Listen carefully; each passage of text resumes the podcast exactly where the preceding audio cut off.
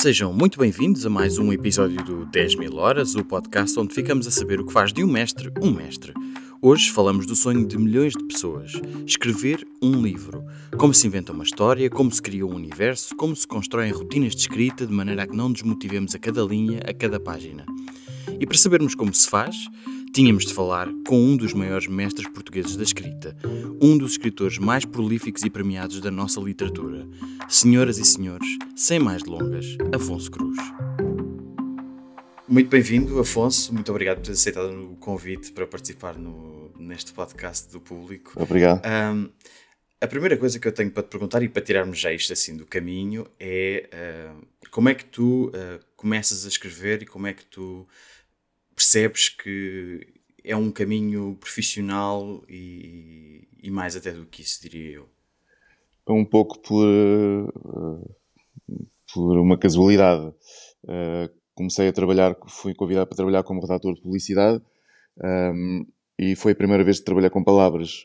E, esse convite surgiu porque eu escrevia num blog uh, e houve uma diretora de, de, de uma empresa de, de, publicidade, uma agência de publicidade, que me contatou e, e me convidou para, para trabalhar uh, como, como redator. Achou que aquilo que eu escrevia no blog um, era, era propício ou pertinente uh, uh, ou tinha que ver com a linguagem publicitária e, e assim tive, tive a minha primeira experiência profissional com, com as palavras. Ainda que eu considere sempre que o termo tornado escritor deve-se sobretudo ao facto de ser um leitor e ter sido um leitor e de continuar a ser um leitor, que é aliás a minha principal atividade. É, o, é a atividade que me ocupa mais tempo e não a escrita. E quando é que se dá esse, esse momento de transição de não, agora vou escrever livros mais do que fazer escrever para publicidade? Uh, a certa altura, enquanto estava a trabalhar, comecei também a escrever paralelamente uh, uma, série, uma série de textos que mais tarde acabaram por resultar no primeiro volume da Enciclopédia da História Universal. Uh, durante, durante, durante a escrita de, desses textos não, não tinha qualquer ambição em publicá-los ou, ou ou, não, não tinha qualquer perspectiva que esses textos uh, viessem a dar um livro, mas a certa altura interroguei-me se não seria, de facto, ou não, não seria possível transformar esses, esses textos num, num livro, já que tinha uma, uma certa quantidade deles. Uhum. E assim foi, enviei para uma, para uma editora, neste caso a Bertrand, na altura a Bertrand, e, e como eu digo, tive, tive muita sorte, porque eu sei, uh, sei muito bem como é que como, como é difícil chegar a um, a um editor e chegar a ser lido e apreciado, portanto, uh, avaliado. Uhum. O que normalmente não, não, é muito difícil chegar a essa fase. Portanto, as pessoas enviam os seus originais e, e por falta de tempo, por falta de mecanismos, por falta de, de uma secção que se ocupe somente ou que seja dedicada à, à recepção desses, desses originais, um, é muito difícil que os editores uh, leiam e, e, portanto tenham depois uma, uma opinião, façam ou escrevam uma opinião crítica ou respondam. Eh, normalmente a resposta é um, é um pro forma, é uma carta uhum. Que, uhum. que nos diz simplesmente gostamos muito, uh, muitas felicidades para o futuro, mas não é a nossa linha editorial, etc. etc. Uhum. uhum. O teu primeiro livro é, é, a Enciclopédia da, História Universal, é o primeiro volume, não é? Porque há, uhum. há vários, quatro, cinco, estou a contar mal? Sim, há sete Há sete publicados, há, há outros na gaveta. Sim, ah, bom, ótimo. uh, mas é um, é um, são textos muito fragmentários, não é? Quando é que, quando é que tu percebes que podes fazer uma história mais longa, um romance, e, e já agora partimos já para o início da nossa conversa mais técnica, digamos assim. Uh, Porquê é que decidiste contar essa história e o que é que torna uma história numa numa narrativa contável ou numa boa história?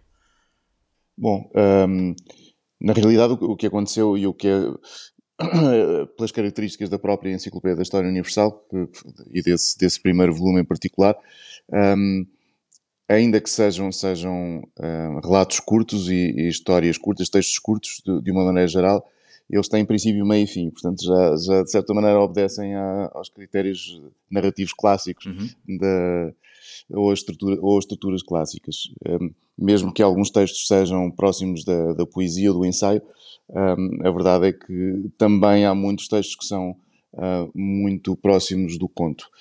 Um, depois, o que aconteceu nessa altura foi que a administração da Bertan tinha muitas dúvidas sobre em relação à publicação de, deste, deste livro, especialmente enquanto primeiro livro, achavam que era um, uma primeira obra muito difícil, de, que o público dificilmente acederia, e, e, e depois de, de, de, de haver uh, várias mudanças de administração e o livro continuar a ser chumbado, uh, a determinada altura uh, a minha editora disse-me: Olha, de facto, este é um primeiro livro complexo, mas nós queremos insistir e, portanto, ou eu quero insistir, e, e foi muito bonito da parte dela.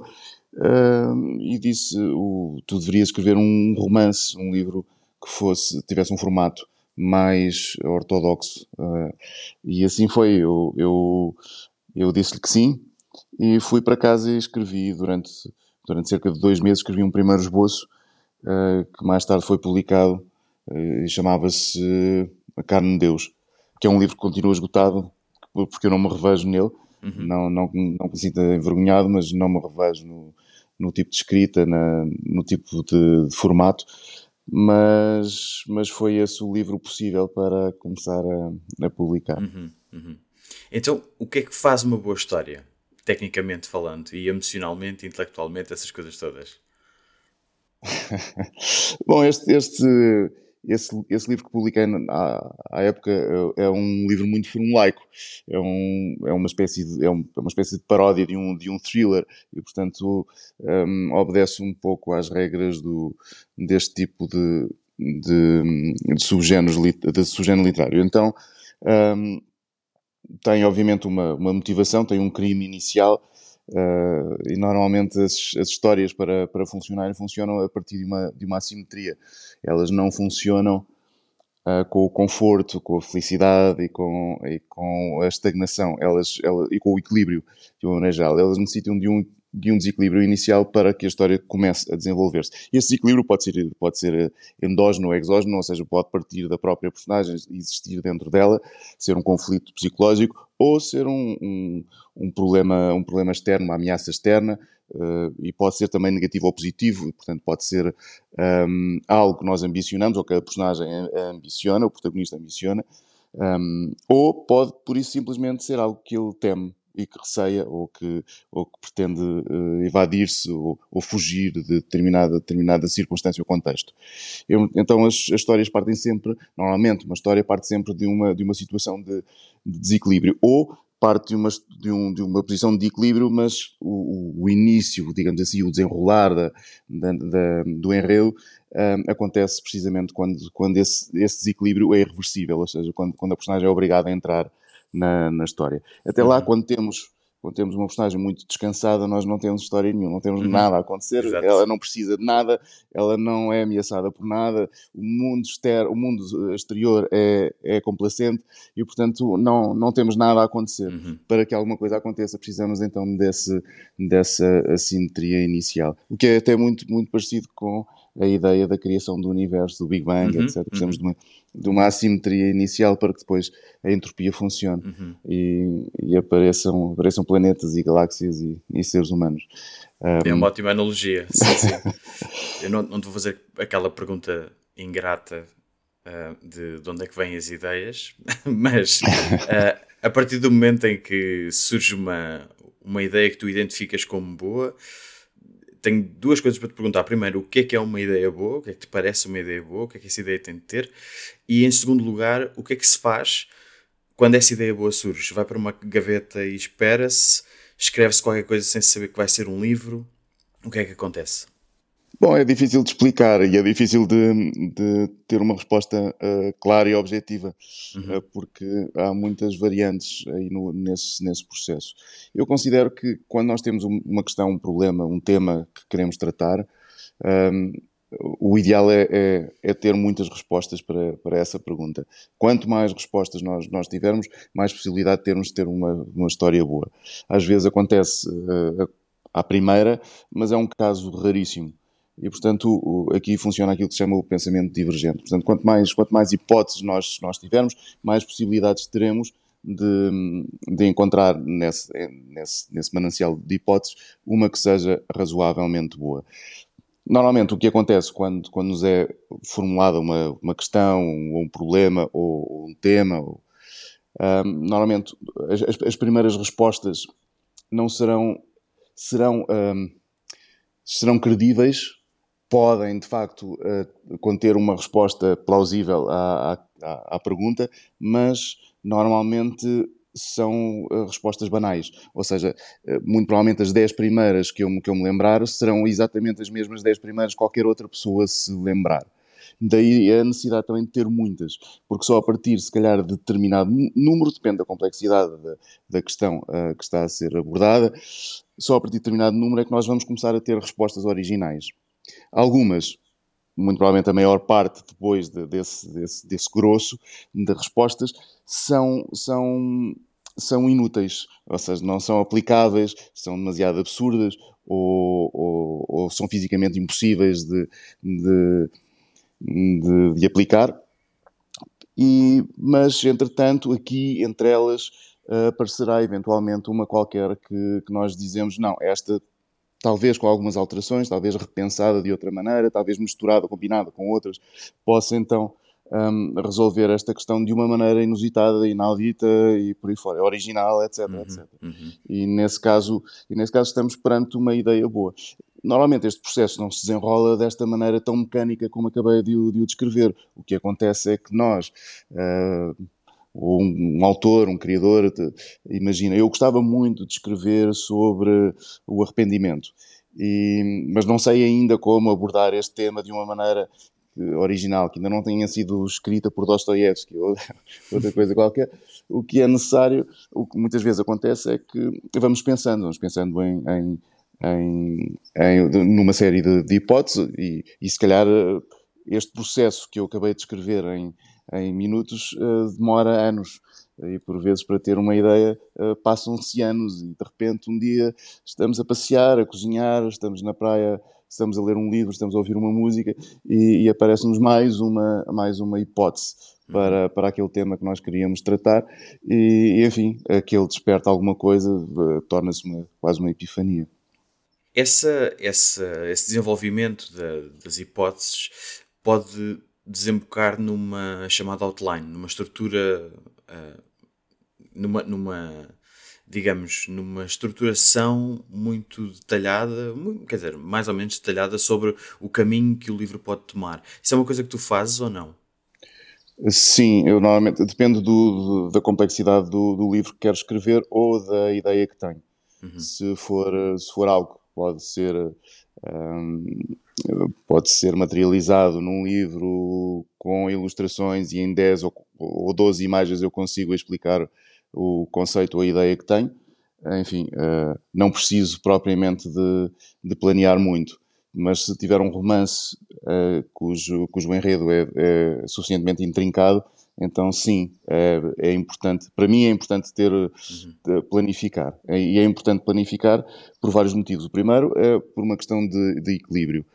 Eu, quando era adolescente, gostava muito de, de banda desenhada e tentava de vez em quando uh, eh, um, eh, fazer, fazer algumas, algumas BDs.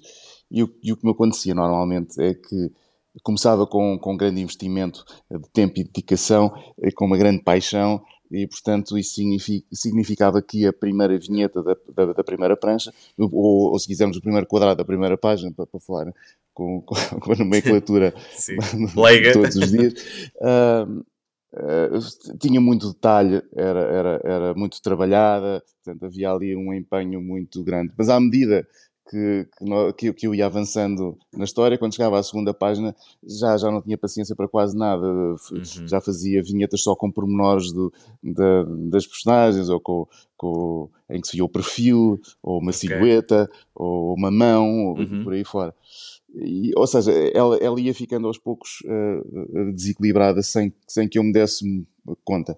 E acontece também muitas vezes com, com os livros a, a mesma coisa. Às vezes começa-se e, e, e, e, conseguimos de facto caracterizar o contexto inicial de uma maneira incrível, muito pormenorizada, muito detalhada, uhum. mas à medida que vamos avançando, uh, uh, o, o, romance vai se vai se tornando menos espesso, cada vez menos espesso, e acontece muito. Uh, outras vezes também acontece que, que, nos perdemos, não sabemos para onde é que vamos, uh, que história é que estamos a, a, contar, porque precisamente não, não sabemos desde o início qual é a motivação da, da, da personagem. Ficamos uhum. um pouco à espera, ficamos expectantes da, e, e um pouco escravos do, dos próprios, da, da própria personagem.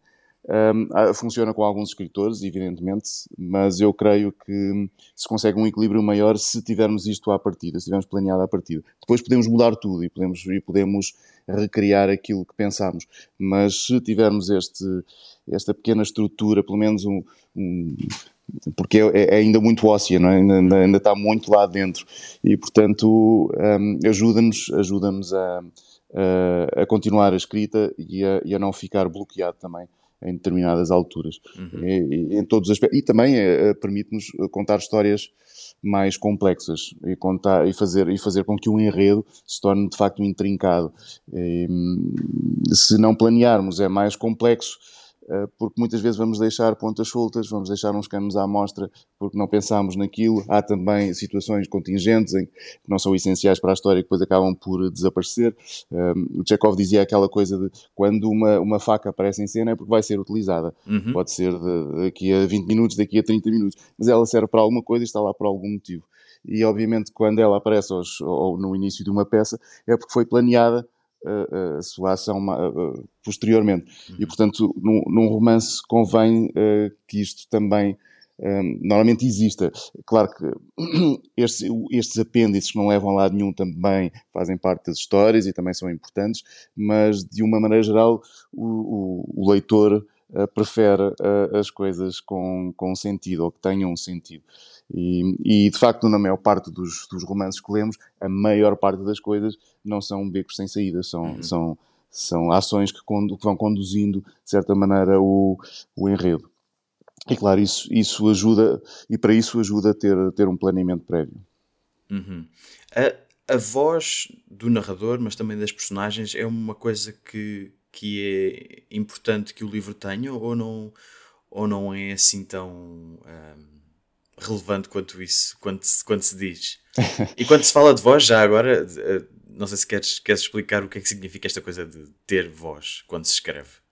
Ah, bom, isso, acho que são duas, duas questões diferentes, porque há a voz do escritor uhum. e que, que o caracteriza de alguma maneira, portanto nós, nós sabemos perfeitamente quem é que estamos a ler, porque ele tem determinado tipo de, de estilo, de, de, maneira de dizer as coisas, de, de um, e depois há as vozes da, das personagens. Uhum. Um, e isso também depende muito do tipo de livro que queremos fazer. Há, há, há, livros que dependem quase exclusivamente da voz das personagens, porque são os tais romances que são, um, eh, que são desenvolvidos pela própria, pelas próprias personagens e, portanto, vão, vão a reboque delas e há os outros que são desenvolvidos, cuja, cuja, cujos contexto, cujo contexto externo é que, é que, ou seja, as circunstâncias uhum. é, que vão, é que vão construindo o enredo. E, portanto, a, a personagem vai se movendo aí nesse, nesse contexto.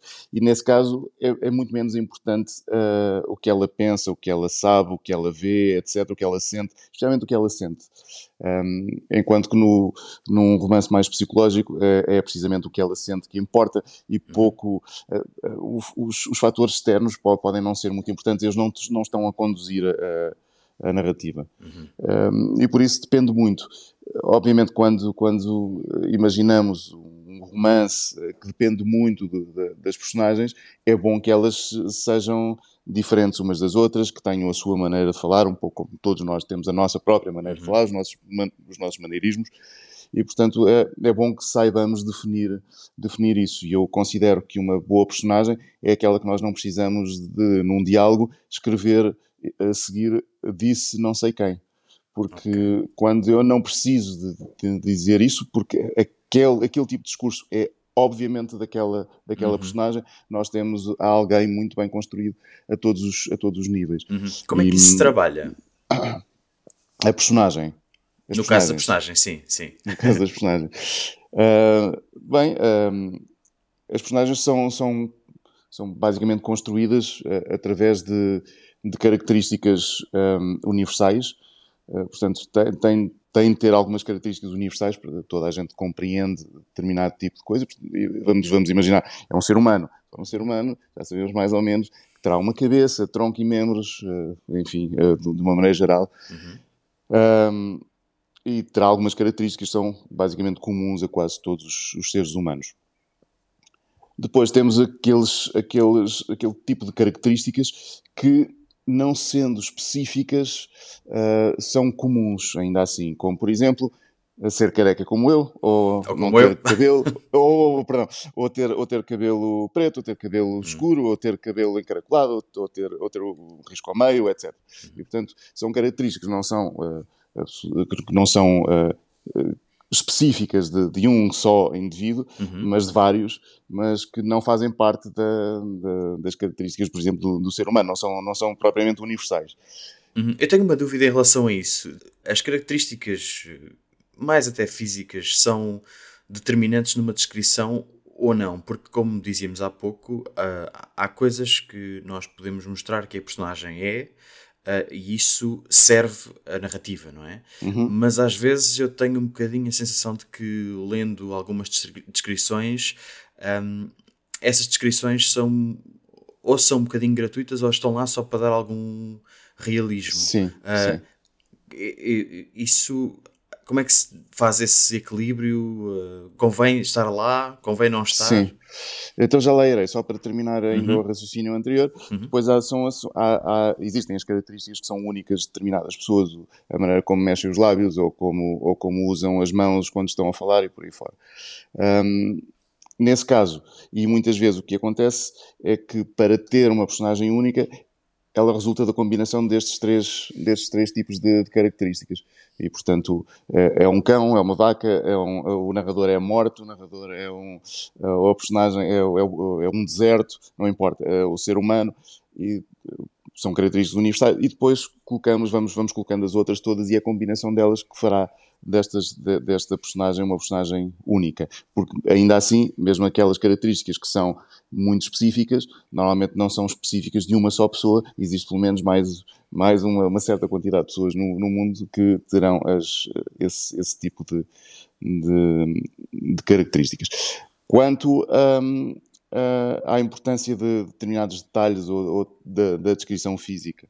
Uhum. Um, é curioso porque um, acontecem muitas coisas. Uh, no meu caso, no meu caso específico, eu prefiro não não não especificar demasiado o aspecto físico de determinadas personagens, a menos que esse aspecto físico seja seja muito importante e se reflita de alguma maneira no seu comportamento psicológico.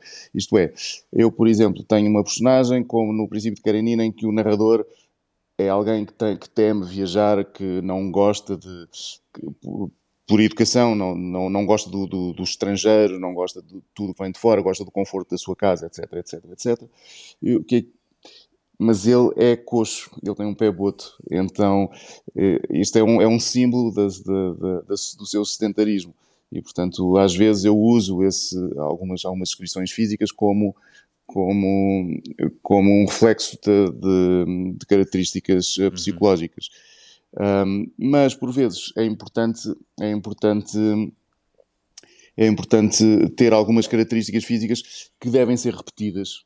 Normalmente os leitores, se eu, se eu descrever, e era isso que estavas a dizer, creio, quando eu descrevo determinadas pessoas de determinada maneira e nunca mais falo nisso na, na história, essa, essa descrição desaparece tudo. Não, não, nós não temos a, essa imagem. Uhum. Aliás, é um, é um, há, há muitos autores que falam disso. Nós não nos lembramos e não temos uma imagem clara da Ana Karenina. Podemos ler uh, o livro achar que sim, mas, mas quando fechamos os olhos não vemos nada. Não, uhum. não, não, não, não, temos a evocação da, do rosto que nós achamos muitas vezes que temos quando estamos a, a ler.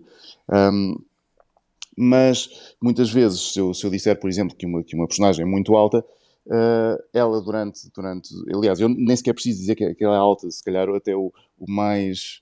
O, o, mais natural seria eu colocá-lo numa série de situações em que a sua altura é percebida pelas outras personagens, como por exemplo, ele entrou numa porta e magoou-se na, na ombreira. Uhum. Uh, bateu com a cabeça numa lâmpada e por aí fora. Ou é preciso chegar a, uma, a uma estante muito alta e pedem-lhe ajuda. um, e por aí fora. E, portanto, nós, nós acabamos por perceber que ele é alto e, e temos isso sempre presente, porque em várias situações uh, ele, ele vai ser, ele vai, isso vai ser evidenciado. Um, e, nesse caso, e nesse caso, esses atributos físicos ajudam a compor a personagem, ajudam a visualizá-la de, de alguma maneira e trazem uma riqueza uh, à, à, narrativa e a, e, a, e a essa personagem em particular. A construção de uma personagem vem dos livros que nós lemos, ou da observação do mundo, ou de tudo ao mesmo tempo, e mais alguma que eu não estou a dizer? eu disse tudo. que é mais provável, sim, sim, sim. Uh, terá sempre ser, uh, quase tudo o que tem a ver com a criação é um processo combinatório. Portanto, nós vamos combinando da mesma maneira que um quadro é uma combinação de, de cores e traços um, e portanto temos, temos uh, coisas elementares, como por exemplo as três cores principais, e, e é pela mistura, pela mistura delas nós conseguimos um, uma infinidade de, de matizes. E, e, um pouco com as, com as personagens passa-se exatamente passa-se o mesmo. Uh, uhum. Nós temos uma série de características que, que combinamos e recombinamos com, em proporções um, diferentes até termos uma uma personagem. Às vezes, às vezes uh, os, os autores, isso tem mais que ver com o seu feitio, um, ehm, colam-se à sua própria experiência pessoal ou colam-se mais à sua experiência pessoal e, portanto, um, ehm, acabam por descrever os amigos, os familiares, etc. E eles, se calhar, até se encontram ali uhum. nas, nas, suas, nas suas personagens. Uh, outras vezes é apenas uma distorção ou uma hipérbole de, alguns, de algumas dessas pessoas que conhecemos. Eu tendo a, a criar as personagens com uma mistura, uma mistura mais uh, heterogénea e, portanto, não, não, não, tento não, não me colar demasiado ao mundo, ao, ao meu redor. Uhum. Essa, essa hipérbole não pode pôr em causa a verosimilhança da personagem? Ou isso não é assim tão importante? Pode sim, claro que sim, claro que sim. Um, aí uh, temos, temos dois fatores que são muito importantes. Um deles, creio, é, é e a verosimilhança é sempre, é sempre muito importante. Estejamos a falar do caso mais esquisito e mais extraordinário àquele mais comum. Um, o que acontece, o que acontece normalmente é que normalmente os, os casos comuns não são não, não interessam muito ser contados. Uh, nós temos pouco interesse no infraordinário, como, como dizia o Perec. Um, isto é, nós, nós queremos os, os factos extraordinários e é isso que nós, quando nos sentamos à mesa, contamos da nossa vida. Nós não contamos. Eu ontem comi ao pequeno almoço eh, leite com café e uma torrada. No dia anterior comi leite com café e, e por aí fora uhum. até eh, durante 10 anos. Não, não, isso não é, não é propriamente uma conversa que, que, que uma pessoa queira ter ou partilhar então, um, normalmente o que, nós, o que nós queremos contar são aqueles momentos fora do comum, incomuns e, e extraordinários. E esses momentos incomuns e extraordinários têm de ser uh, contextualizados para serem verosímeis. Uhum. E ao contrário da vida real, na vida, na vida fora dos livros, nós não precisamos de, de os contextualizar. As coisas incomuns acontecem com frequência e nós não nos questionamos, ah, eu não acredito muito nesta realidade, eu vou, vou desligá-la. Uhum. Isso não acontece. Não é? nós, nós vivemos simplesmente o, esses, esses acontecimentos estranhos. Um, na literatura, normalmente, eles precisam, eles precisam de, um, de, um certo, de um certo contexto, mas e há um texto muito, muito curioso de, de, de Shakespeare uh, uh, para se evitar a, a erudização de Herodes. Uhum. Seja, não, não, fazer com que Herodes não se torne ainda mais Herodes do que nós, nós o imaginamos. Uhum. E, que, é, que por vezes chega à, à, caricatura. Que funciona em alguns, em alguns géneros literários ou em alguns tipos de texto, especialmente quando se aproximam do, do humor do, ou do, do grotesco ou, ou, do horror até, mas, mas para uma narrativa, como se diz, mais realista, uhum. uh, o termo se, se, calhar seria mais eh, naturalista, um, é, é, pode não encaixar e portanto nós temos de, tem de haver assim uma, uma contenção que era aquilo que também que Zé Amis chamava os nove décimos. Temos, temos de, de, ficar pelos nove, nunca chegar aos, aos dez. Uhum. E, e, essa, e essa contenção cria alguma aura de, de realismo, ainda que seja sempre um falso, um falso, um falso realismo. Isto é, mais uma vez, eu não estou a descrever a vida daquelas pessoas exatamente como é, que é o que nós imaginamos que é o realismo, mas sim, uh, apesar de tudo, uh, através de factos extraordinários são é pouco extraordinários, não são, não uhum. são nada de mirabolante, uhum. mas, mas continua, continuamos a, a, escrever um, mas escrevemos um livro não através do tédio daquela personagem, do, de um tédio absoluto, e se, se, por acaso nos focarmos no tédio é porque esse tédio é muito interessante, não, não, mas, mas normalmente por, hum, por, por coisas mais ou menos, mais ou menos incomuns. Uhum.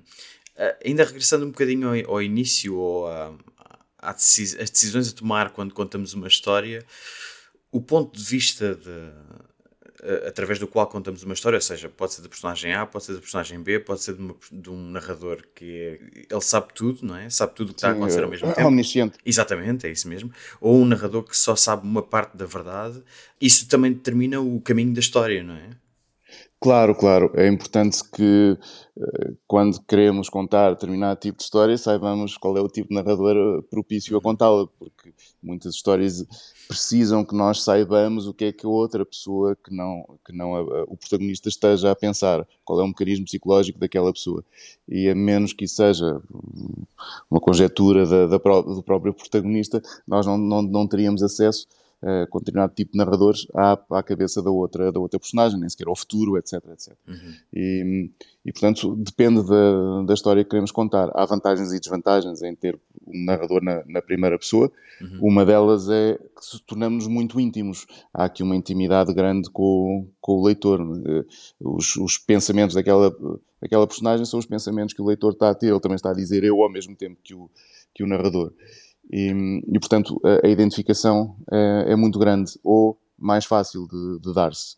Uh, depois também há outro tipo de voz com, que é muito pouco usada, como por exemplo a segunda pessoa. Uhum. A segunda pessoa do singular, tu fizeste, etc, etc. E, e que também é curiosa, é, é, é como se, se, o livro estivesse a falar, a falar connosco. Mas é muito pouco utilizada também por, por, por, muitos outros motivos uh, que têm que ver com as limitações desse, desses, desses narradores. Uh, a terceira pessoa faz um faz cria é, é, um narrador com, com muito mais com muito mais liberdade uhum. uh, especialmente se for omnisciente portanto ele, ele pode tudo faz uh, sabe tudo sabe exatamente o que é que cada um pensa o que é que cada um faz o que é que irá acontecer no futuro o que é qual é o passado de cada uma das, das personagens etc etc e portanto não tem limitações de espécie alguma uhum. um, mas por outro lado precisamente por isso por essa distância ele está a ter uma visão uma, a visão de Deus digamos assim Uh, e essa visão da eternidade ou de, de Deus uh, implica também um certo, um certo afastamento. É como se ele estivesse a pairar em cima das, das personagens e não a viver a, aquela história junto com o leitor. Uhum. E, e, por isso há, há vantagens e desvantagens em usar cada uma delas. Terá que ver com a ideia da nossa história, com a eficácia de, de, de, da maneira como nos queremos expressar. E, e, e depois, enfim, uh, é tentar. Já te aconteceu desde trocar uma. Isto é, troca, pela troca de uma, de uma perspectiva ou de um ponto de vista, pensares bem, se calhar isto era, tinha mais interesse se eu contasse a história do ponto de vista desta personagem aqui que apareceu agora, que me lembrei agora, e, e reparares que a história melhora por causa disso. Já te aconteceu? Sim, acontece por vezes. Uh, o, que, o, que, o que normalmente eu, eu escolho de, é, é é usar alguns artifícios, como por exemplo determinada personagem contar determinada história, e aí passa a ser uh, na, na, primeira pessoa, é ela uhum. que está a contar. Mas é um diálogo, pode ser um diálogo muito, muito extenso, uhum. mas é um diálogo, isso aí da, da, da terceira pessoa. Um, há um livro do, do Alessandro, Alessandro Bárico, um, Jovem Noiva, creio que se chama assim, uhum. se, não, se não estou em erro, uh, em que ele muda em que ele muda de narradores uh, na mesma frase. Bem, Às vezes é confuso, mas é um exercício muito bem feito de, de como isso é possível ser, ser, ser feito. Uhum. Uh, há pouco estavas a dizer que, que, que, que, lês muito mais do que escreves, passas muito mais tempo a ler do que a escrever. Um, a tese vigente é de, é, é de que para se escrever tem de se ler muito, mas há também quem diga que não é preciso ler tudo para se escrever. Onde é que tu estás aí nesse espectro? eu gosto muito de ler e sou, e sou um leitor, e por isso, se eu não escrevesse, leria a mesma. Uhum. E portanto, eu estou no espectro do, do leitor, independentemente de ser ou não ser escritor. Uh, acho que, normalmente, uh, a partir do momento em que escrevemos, a nossa matéria-prima é, sobretudo, a, a leitura. Pode não ser pode não ser, depende do. Há sempre exceções, mas de uma maneira geral, os escritores apoiam-se na, na leitura e serão muito provavelmente melhores escritores quanto mais, quanto mais lerem. Uhum. Uh, percebo, percebo as exceções e, e, e, há sempre em relação a tudo ou quase tudo, mas, mas acho que é mais, mais fácil ou mais natural que um escritor se torne um escritor depois de, depois de ler ou à medida que, que lê. Pelo menos no meu caso é isso. Eu, eu, eu aliás, eu comparo sempre os, o, a escrita e a leitura. Um, eu, eu digo sempre que a escrita é uma, para mim, é uma transpiração, uma espécie, é um, é um excesso de leitura. Quando a leitura chega a determinado ponto é que transborda e, portanto, ela sai. Já deixa, deixa de ser uma coisa que tem uma, uma direção do exterior para o interior e passa a ter a, a direção o sentido oposto, na verdade, que é do, do interior para o, o exterior. Uhum. E costumo comprar também a um, a um cozinheiro, por exemplo, é? que, que, tem uma série de ingredientes na, na, sua cozinha, ou tem um ingrediente na sua cozinha. E este ingrediente é como se fosse um livro.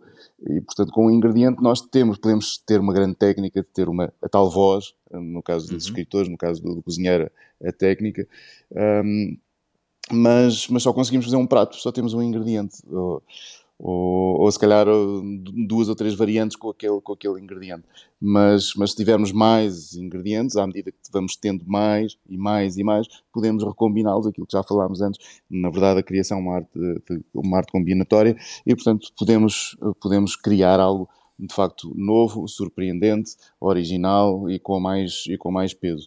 Uh, normalmente o que acontece com, com os com fracos leitores é que por vezes têm uma boa história, uh, tem uma boa voz também, pode acontecer, uh, e conseguem escrever um livro, dois livros, e esgotam-se passado esse, esse uhum, tempo. Uhum. Uh, mais uma vez, há exceções. Mesmo hum, claro, assim. Claro, claro, Esse, esse, ter esses ingredientes à mão não dá também um certo risco de. Um, e, e, eu diria que é provavelmente um, um momento de, um, de evolução no próprio escritor.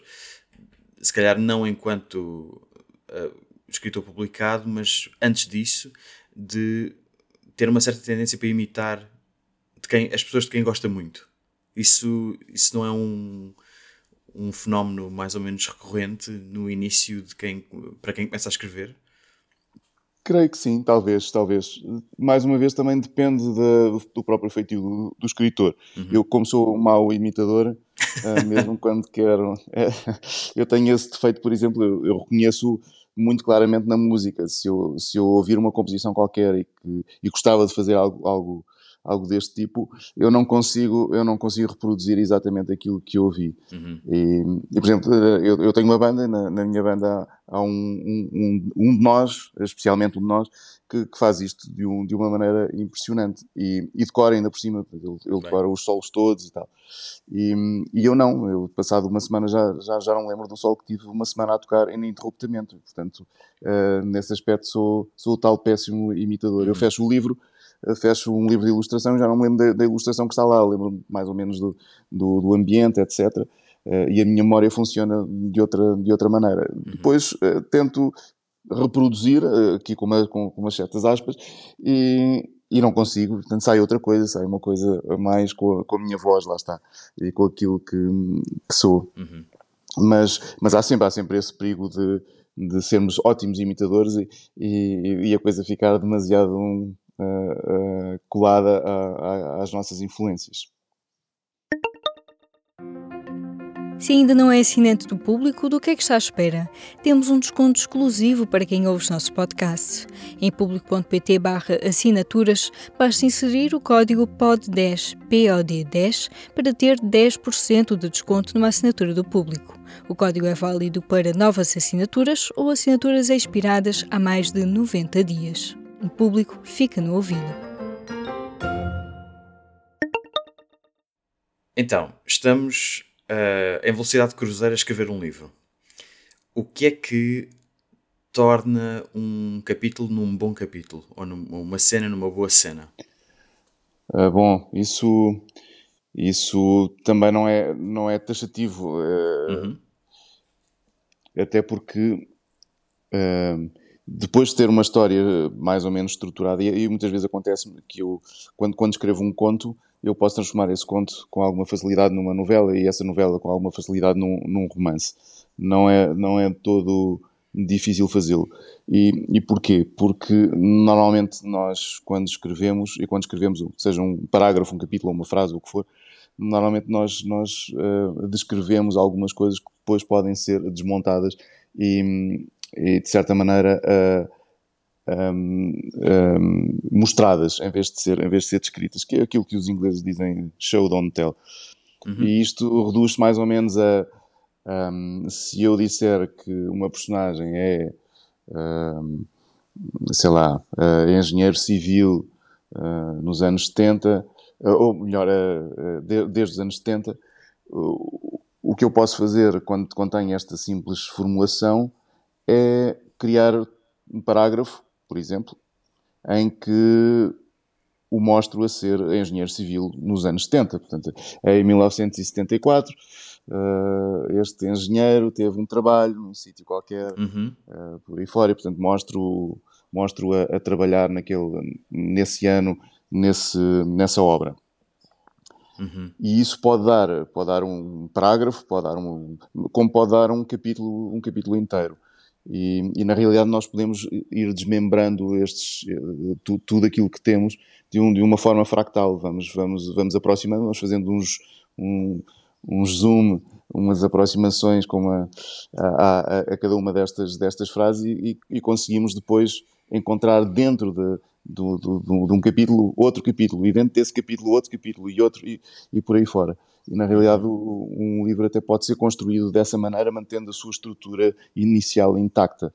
E portanto contar exatamente a mesma história, mas depois com outro nível de detalhe, outro, outra profundidade, outra espessura em relação aos personagens e aos seus acontecimentos, especialmente os acontecimentos do, do passado.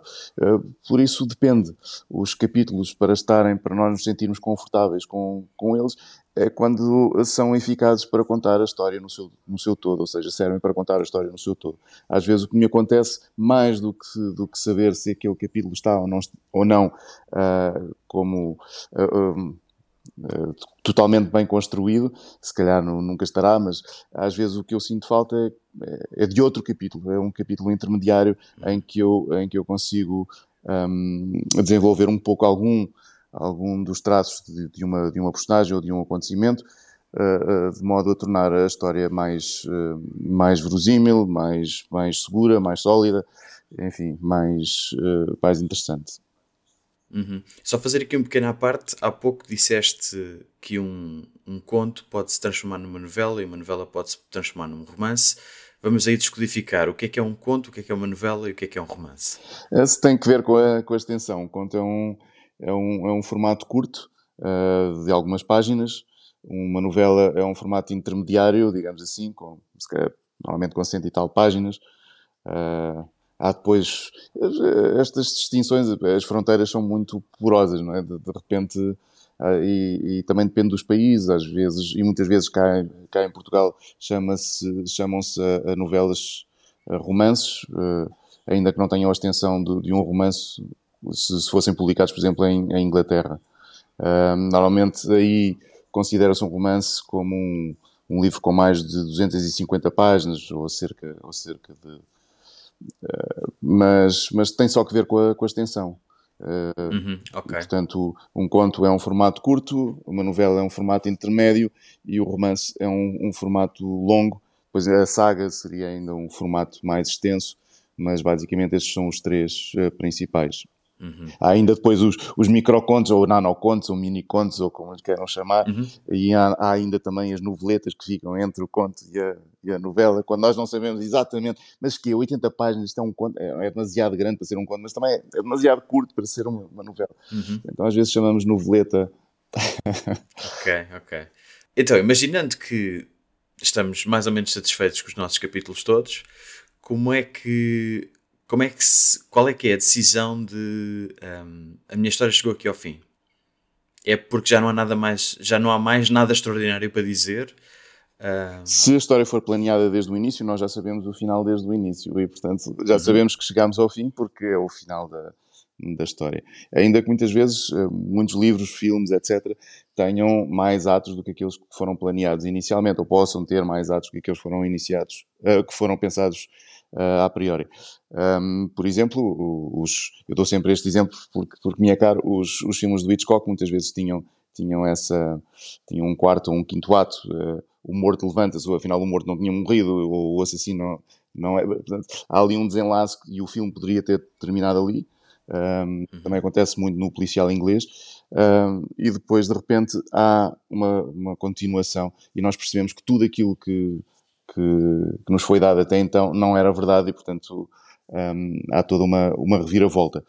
Um, mas, mas, sobretudo, se o romance é planeado, nós, nós temos a partir de uma, uma noção clara do, do final. Até porque quando temos uma, um bom contexto inicial, quando, quando conhecemos as ambições do protagonista, portanto, aquele que uh, vai conduzir a história, seja psicologicamente, seja através de, de, das circunstâncias externas, um, se nós conhecemos a sua ambição ou aquilo que o ameaça, e portanto exatamente aquilo que ele quer, se ele quer fugir de determinada coisa ou se ele quer perseguir determinada coisa, ou as duas coisas combinadas, também é possível, isto é, eh, vamos imaginar que eu Uh, sou, eu vivo na Síria, sempre desejei viver nos Estados Unidos. Um dia a Síria entra em guerra, eu quero fugir da guerra, mas também quero ir para os Estados Unidos e, portanto, as duas coisas podem ser combinadas. É o, o desejo de emigrar para, para, os, Estados Unidos, combinado com o receio de que, eu morra, de que a minha família morra na, na guerra. E, portanto, isto, eh, as duas coisas uh, combinadas. Mas quando temos isto claro, nós já sabemos o final. O final de uma uhum. história que tenha este contexto uh, inicial é esta pessoa chega aos Estados Unidos ou não chega aos Estados Unidos, ou morre. Portanto, há, ou há uma tragédia ou há uma comédia, e, ou seja, há um final feliz, um final, um final triste ou dramático, uhum. um, mas nós sabemos qual é, o, qual é o final e, portanto, não há qualquer dúvida quando. Depois eh, há, há são os acabamentos, como é que o livro foi escrito, há aqui o miolo, portanto, mesmo que reconheçamos o final, não sabemos, não temos a certeza se, se, se podemos ou não podemos continuar, desenvolver determinados capítulos, criar outros uh, pelo meio, uh, cortar, cortar, muitas vezes uhum. cortar é, é, tão essencial ou tão importante quanto estender a história. Um, sim, é, é, difícil, é difícil sabê-lo. Um, no meu caso, é quando sinto chegar a um momento em que não não tenho nada mais para dizer, não me adianta fazer mais nada naquele, na, nas circunstâncias em, em, que me encontro, ou seja, não sou capaz de fazer melhor do que aquilo que está e, portanto, uh, acho que o livro está pronto a ser uh, publicado. Porque uhum. também depende de, das próprias intenções iniciais. Se eu disser assim, eu quero escrever um livro de 150 páginas. Não, não quero que seja um livro muito grande, porque não interessam agora os, os motivos, uh, ou não quero que seja um livro muito, muito pequeno, e então faço ou esforço-me para que seja um livro daquele tamanho com uh, o resultado, com o melhor resultado possível. E evidentemente que os, os, livros não são avaliados pelo seu, pelo seu tamanho. Há excelentes livros, como todos sabemos, que são, que são muito curtos e há ótimos livros que são muito longos. Uhum. Mas, mas, mas tem que ver com isso. Ou seja, eu acredito que, que o Hemingway, no, no Velho Mar, pudesse, pudesse escrever um romance de 800 páginas com, com exatamente o mesmo, os mesmos acontecimentos. Uh, ele optou por fazê-lo com, com pouquíssimas páginas e fê-lo fê muito bem. Um, uhum. e, e, terá que ver com isso. Ele provavelmente achou que chegou àquele número de páginas e não, e não consegue ali dar-lhe nada de especial, a menos que fosse outro tipo de, de livro, outro tipo de, de, de, formato, e aí sim ele poderia, poderia então escrever um livro bem maior ou até um mais, mais curto, eventualmente. Uhum. Mas, mas optando por determinado formato, ele, ele esgota-se. Portanto, nós sentimos que, que, que, nós próprios nos esgotámos na, na, naquele formato e já não podemos dar mais àquele livro. Uhum. Vamos falar então um bocadinho de burocracia, que não é burocracia, mas tu terminas o livro, revês o livro, cortas, alteras, uh, vou pensar num fim alternativo, o que for, e, e depois disso o que é que se faz? E isto no caso, quer dizer, eu, eu sei que há, há, nuances, não é? Quer dizer, um, há, há, uma diferença entre ser o Afonso Cruz ou ser um autor com dois livros publicados ou ser um autor com zero livros publicados. Um, para cada uma dessas fases, e tu já passaste pelas três, uh, o, que é que, o que é que acontece em cada uma delas? Bem, uh, quando chega à fase da edição, um, se, se, não temos editora, vivemos na incerteza de, de, encontrar então uma casa para, para que, que queira publicar o, o original. E aí tem, tem, mais que ver com a avaliação desse próprio original, como falámos ao início, do que outra coisa qualquer. Ainda não estamos propriamente preocupados com a, com a edição, mas sim com a aceitação. Um, depois de, de termos um, um, editor, o livro então começa-se então a trabalhar com, com o editor.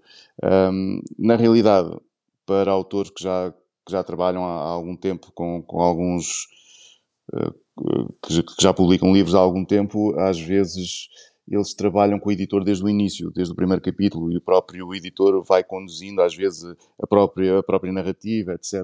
Eu não tenho uma relação desse, desse tipo, eu gosto de escrever. Um, eu gosto de escrever o que tenho a escrever um, do princípio ao fim, uh, sem dar a conhecer uh, pormenores do, do enredo à, à minha editora, e um, para que ela leia a primeira vez como leitora, como um leitor comum.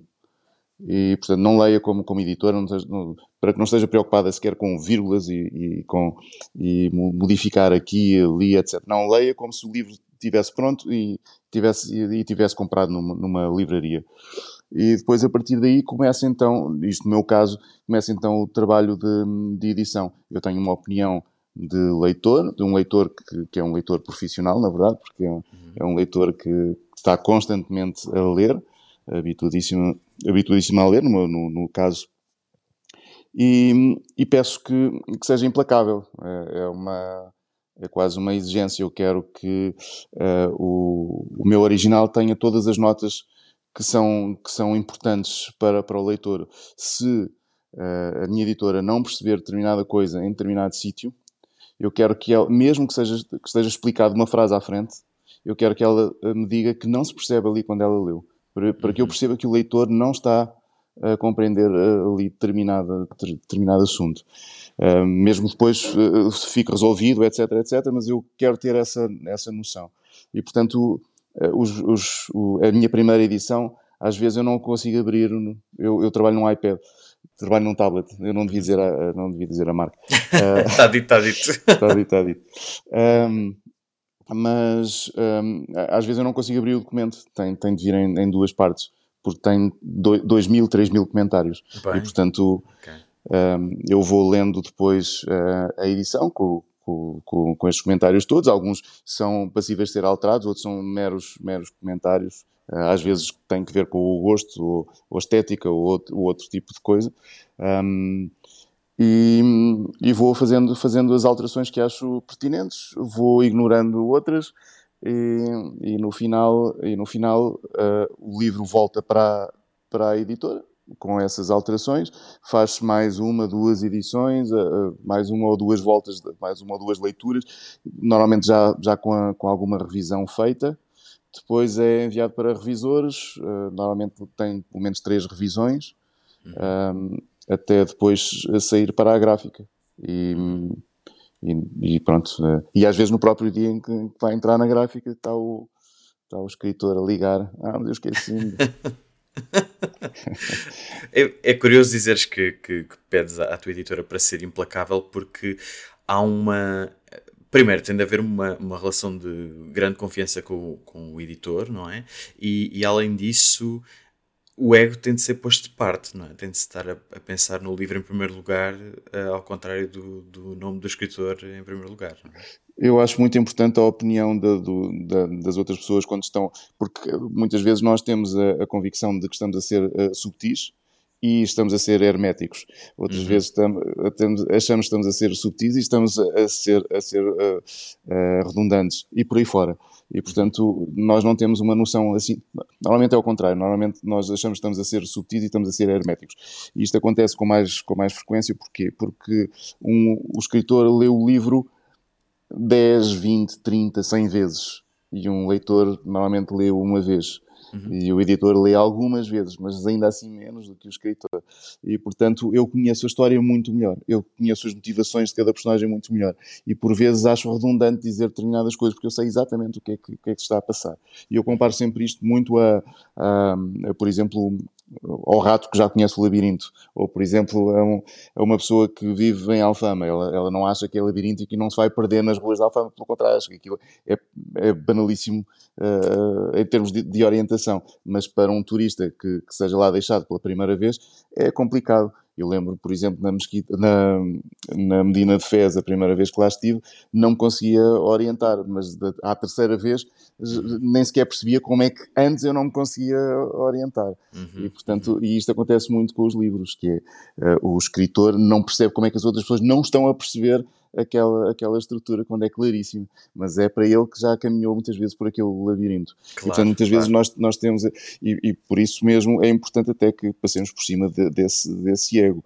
Mas, mas para mim nem se, nem se coloca nesse, nesses termos, acho que que é um trabalho, é um trabalho, é, é, exatamente esse o trabalho do, do editor e eu fico muito contente que seja feito. Uhum. E quero que seja, quero que seja feito. Senão não precisava da, da, da editora, pelo menos de uma parte da, da editora. E, e considero que os nosso, o nosso trabalho ficará muito melhor precisamente por, por haver um diálogo prévio antes da, da publicação e que possamos pensar e repensar determinadas, determinadas coisas. Uhum. Mesmo para um autor que tem um editor e que tem muitos livros publicados, ou alguns livros publicados, uh, a rejeição é uma coisa habitual? Uh, eu tenho a sorte de não ter, não ter experiências nesse sentido.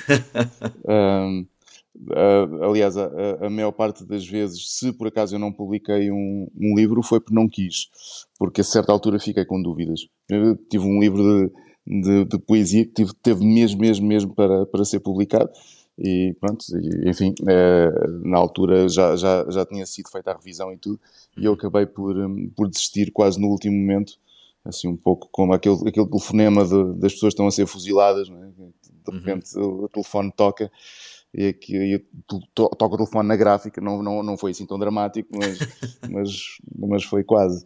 Um, mas normalmente sou eu que, que sinto alguma, alguma insegurança, normalmente porque tenho que ver uh, com, com um distanciamento crítico não consigo ter em relação ao, ao, ao, que escrevo. E isso acontece mais com, com formatos muito curtos que implicam uh, uma dedicação à, à, forma muito grande, como é o caso da, da poesia, em que todas as palavras importam, etc, etc. E estas, uhum. fazemos tantas alterações e tantas modificações que, e, no meu caso, não consigo depois avaliar um, aquilo que, que escrevi com, com, essa, com essa distância uh, que, que, devia ser a distância necessária para, uhum. para, para isso. Tens algum ou alguns leitores piloto até previamente ao, ao editor? Eu, eu pergunto isto porque eu tenho alguns livros publicados e, e, tenho esse hábito de mostrar a pessoas que eu sei que leem e que são boas leitoras e, e mostro-lhes antes de ir ao editor para ver, antes do editor ver se, se houve alguma coisa que, enfim, sim, sim. que está a faltar ou alguma coisa assim do género. É, é uma coisa que tu fazes também, não? Agora já não, mas fazia sim. Quando, quando uhum. nos meus primeiros livros fazia sempre, depois por vários motivos deixei de. Uh, às vezes também sinto que, sei lá, se calhar não estão assim tão.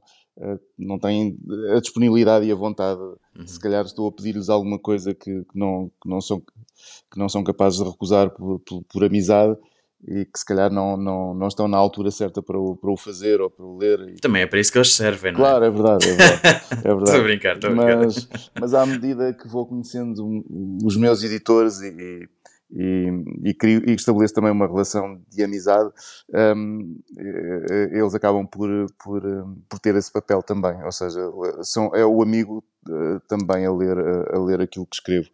Um, e portanto cada vez menos uh, entrego a, a, outras pessoas antes do editor. Às vezes ao mesmo tempo, às vezes uh, ainda, ainda faço isso.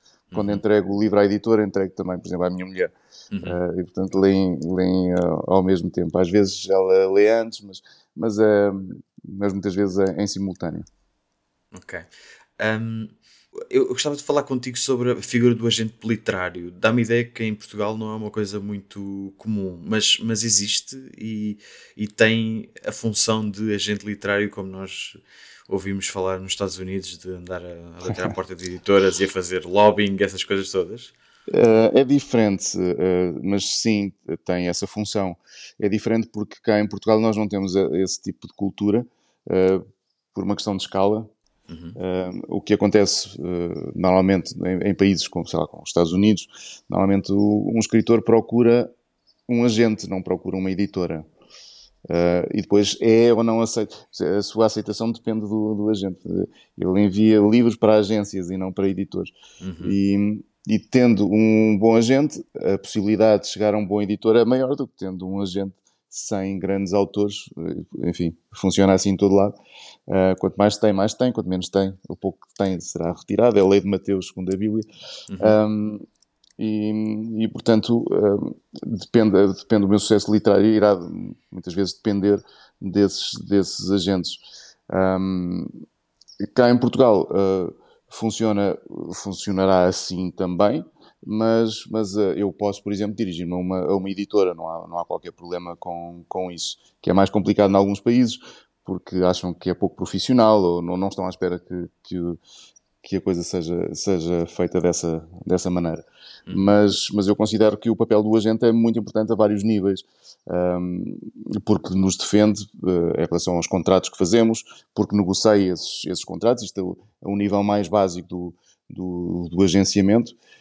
Eu, quando comecei a assinar os contratos, assinava os contratos que me punham à frente se por acaso tinha alguma dúvida, perguntava à SPA. Mas a SPA, por exemplo, diz-nos se o contrato é legal, se não é legal, se é habitual fazerem contratos deste, deste género ou não é habitual, mas não vai negociar com a editora, não, mas nós queremos uh, receber mais 3% dali, mais não sei quantos daqui, mais, mais isto e aquilo. E o agente faz isso, faz isso constantemente, e portanto está sempre a defender os seus, os seus autores. Uh, depois, enfim, vai também a feiras internacionais, etc. Ainda que os resultados de, destas coisas muitas vezes dependem também muito dos, dos tradutores da, e, e, também da percepção que os próprios autores têm no seu país uh, de origem. Uhum. Mas, mas sim, é um, é um, é um papel importante. Uh, uh, Uh, também uh, no caso de, de, da negociação, de, perdão, da, da organização de, uma, da agenda, do, dos, de uma série de eventos, uh, somos convidados para uma feira, aceitamos, não aceitamos, somos convidados para, para um festival, aceitamos, não aceitamos, há uma viagem uhum. para o estrangeiro, aceitamos, e por aí fora. Uhum. Um, há muitas pessoas que acalentam o desejo de ser escritoras. Que conselhos é que tens para elas? Bom, uh, são conselhos muito básicos, uh, porque nem poderia, acho eu, ser de outra maneira. Uh, no meu caso, e como, como, como disse antes, a leitura é fundamental e por isso ler uh, até porque de facto é, é a matéria-prima da, da, escrita e, portanto, ler é, é, muito importante ou será muito importante. Um, e por outro lado, uh, gostar de escrever. E aqui, aqui sim, há, uma, há, uma, há uma nuance. Um, é diferente eu gostar de ter um livro escrito é, é, diferente de gostar de ter um livro escrito de, de gostar de escrever, são, são duas coisas é, distintas. Às vezes os escritores não gostam nada de escrever, gostam de, ter o objeto pronto e tal. E por uhum. isso todo o processo é, é custoso, uh, uh, é quase é um, é um trabalho, de facto, é uma imposição. Uh, são pessoas mais organizadas, obrigam-se a acordar a determinada hora, escrever não sei quantas horas por dia, etc, etc, etc eu acho sempre que os, os melhores resultados vêm da paixão e, portanto, eu escrevo independentemente de, de ser, de ser ou não publicado, ganhar ou não dinheiro com o livro, etc, etc. Uhum. Se eu gostar muito, eu escrevo porque gosto, não, não me imponho absolutamente nada e essa é a minha vida na, na realidade. Eu não me imponho horários para, para escrever, não tenho de publicar uh, um livro de todos os anos ou um livro de 10 em 10 anos ou 10 de, de, de, uh, ou 10 por ano, não, não, não tenho imposição de espécie alguma. Escrevo porque me apetece e quando tenho alguma coisa para escrever e, portanto, uh, a escrita é um pouco como o meu ócio. Não tenho. Estou a ler e estou a escrever. Escrevo uma, uma pequena porcentagem desse, desse, de, do, do meu dia, uhum. é então dedicada, dedicada à escrita, mas porque sim porque sim, porque gosto pela escrita, pela escrita e não, não, tenho, não tenho qualquer outro, não penso em qualquer outro tipo de, de recompensa. É uhum. muito bom, obviamente, eh, que os livros sejam publicados, etc, etc, mas eu acho que os livros saíram melhores porque nós temos paixão e, um, ehm, e, e, não serão custosos, a esse período não será. Um, ehm, uh, eh, não será semelhante a um, a um, trabalho a um trabalho alienado, né?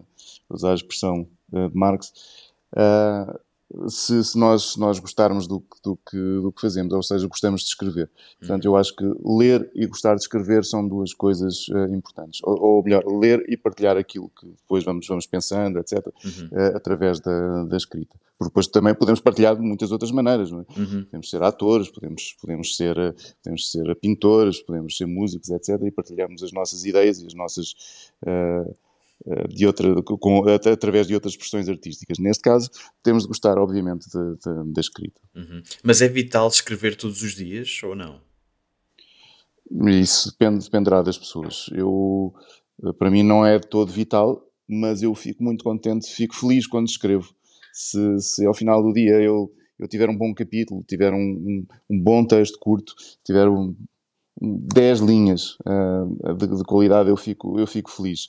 Uhum. Se não tiver nada, enfim, não, não, não tenho essa, essa, essa parcela. É um pouco como, como se, sei lá, se me apetecesse fazer, uh, comer um bolo e, e, pronto, e acabei por não, nesse dia não, não deu, uhum. não, uhum. não. E, e, sim, é mais, uh, tem mais que ver com isso. Okay. E é, é, muito raro escrever uma grande quantidade de, de, de, texto que sinta que se pode aproveitar na íntegra. Uhum. Isso, isso é, é muito mais raro. Afonso, estamos quase, quase a terminar. Tenho uma última pergunta para ti, que é uma pergunta que eu repito em todos os episódios, uh, adaptando a, às profissões em causa. Uh, qual é que é o estilo de vida de um escritor? Depende também. Eu, eu, quando, eu, quando, comecei a escrever, na verdade, ilustrava a maior parte do tempo e, portanto, vivia ainda da, da ilustração. Uhum. E não, não era incapaz de me sustentar em como, como escritor. Agora, eh, e eu também tenho, vivo numas, num contexto muito sui generis, eu vivo isolado no campo, e, portanto é uma boa parte do, do meu ano eu estou em casa, uh, vivo rodeado de, de livros, um, e, e, enfim, uh, nesse, nessas alturas tenho, algum, tenho alguma tranquilidade, ou uma maior uh, tranquilidade. E depois há, outra, há uma outra parte do ano em que viajo mais, às vezes, às vezes dentro do próprio país, mas, mas especialmente primavera e outono também no, no estrangeiro. Uh, na verdade, os, os, eventos coincidem mais ou menos na, nas épocas do ano. Uhum. Uh, a Feira do Livro de Lisboa ou do Porto, o Porto será em setembro, a de Lisboa será, um, será em maio, junho, uhum. uh, e o que acontece é que também nessas alturas estão a acontecer outras feiras noutros, noutros, noutros países e, portanto, elas, elas coincidem mais ou menos na, nas datas. E, portanto, a partir de março, normalmente começa a haver muita atividade neste, neste sentido, eventos literários, festivais, encontros, tertúlias, apresentações de livros, etc. Um, e isso acontece até ao verão. Uh, depois, no verão, há uma paragem e que recomeça, na, chamada rentrée, uh, uh, recomeça até uh, aos meses do, do, do, Natal e do Ano Novo, que, que normalmente começam a meio de, de, novembro e vão até ao final de fevereiro, ou meio de fevereiro, ou por aí. Muito bem, Afonso, foi um gosto, foi uma honra. Muito obrigado. Muitíssimo obrigado. E então, inspirados e prontos para escrever finalmente e de uma vez por todas aquele romance, aquele livro que andavam a adiar há tanto tempo, depois de uma aula destas, talvez tenha chegado mesmo a hora de escrever um livro. Não vos roubo mais tempo. Boas escritas e para a semana regressamos com mais um 10 mil horas. O 10 mil horas é um podcast do Jornal Público, apresentado por Nelson Nunes e produzido por Aline Flor.